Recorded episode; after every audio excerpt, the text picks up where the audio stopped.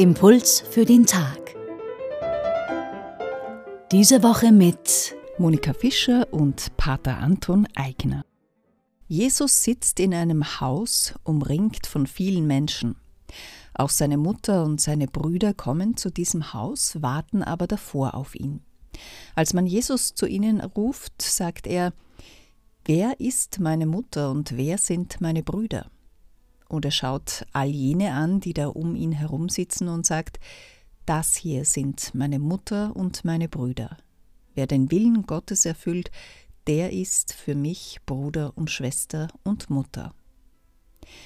Pater Anton Eigner Jesu Worte werden die Menschen im Haus vermutlich gefreut haben, seiner Familie gegenüber aber sind sie hart. Auch an anderen Stellen des Evangeliums distanziert sich Jesus von seiner Familie Warum tut er das? Sich von der Familie, in der man aufgewachsen ist, zu distanzieren und eigene Wege zu gehen, ist nicht etwas Ungewöhnliches und geschieht auch in unserer Zeit.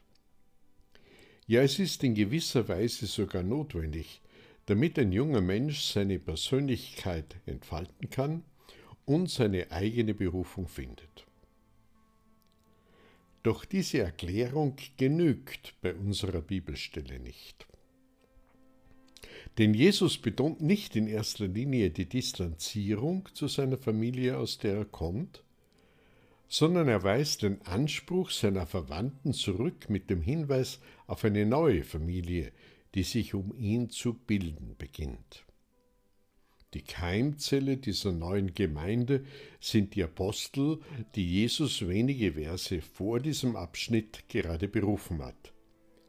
In weiterem Sinn aber alle Menschen, die Jesu Botschaft annehmen und Gottes Willen tun, wie der letzte Satz in diesem Evangelium betont.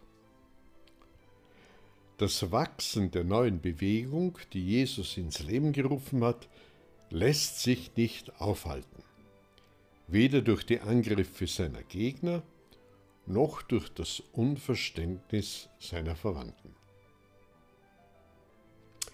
Heute haben wir Christen weniger Angst vor dem Wachsen als vor dem Schrumpfen der christlichen Gemeinschaft.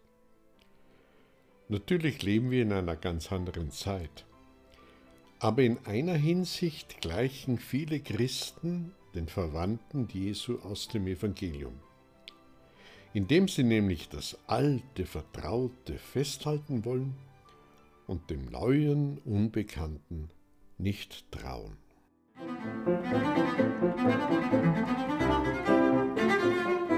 Pater Anton Eigner ist Jesuit und arbeitet im Kardinalkönighaus in Wien. Das heutige Tagesevangelium finden Sie bei Markus Kapitel 3, 31 bis 35. Die Impulse können Sie auf radioklassik.at nachhören.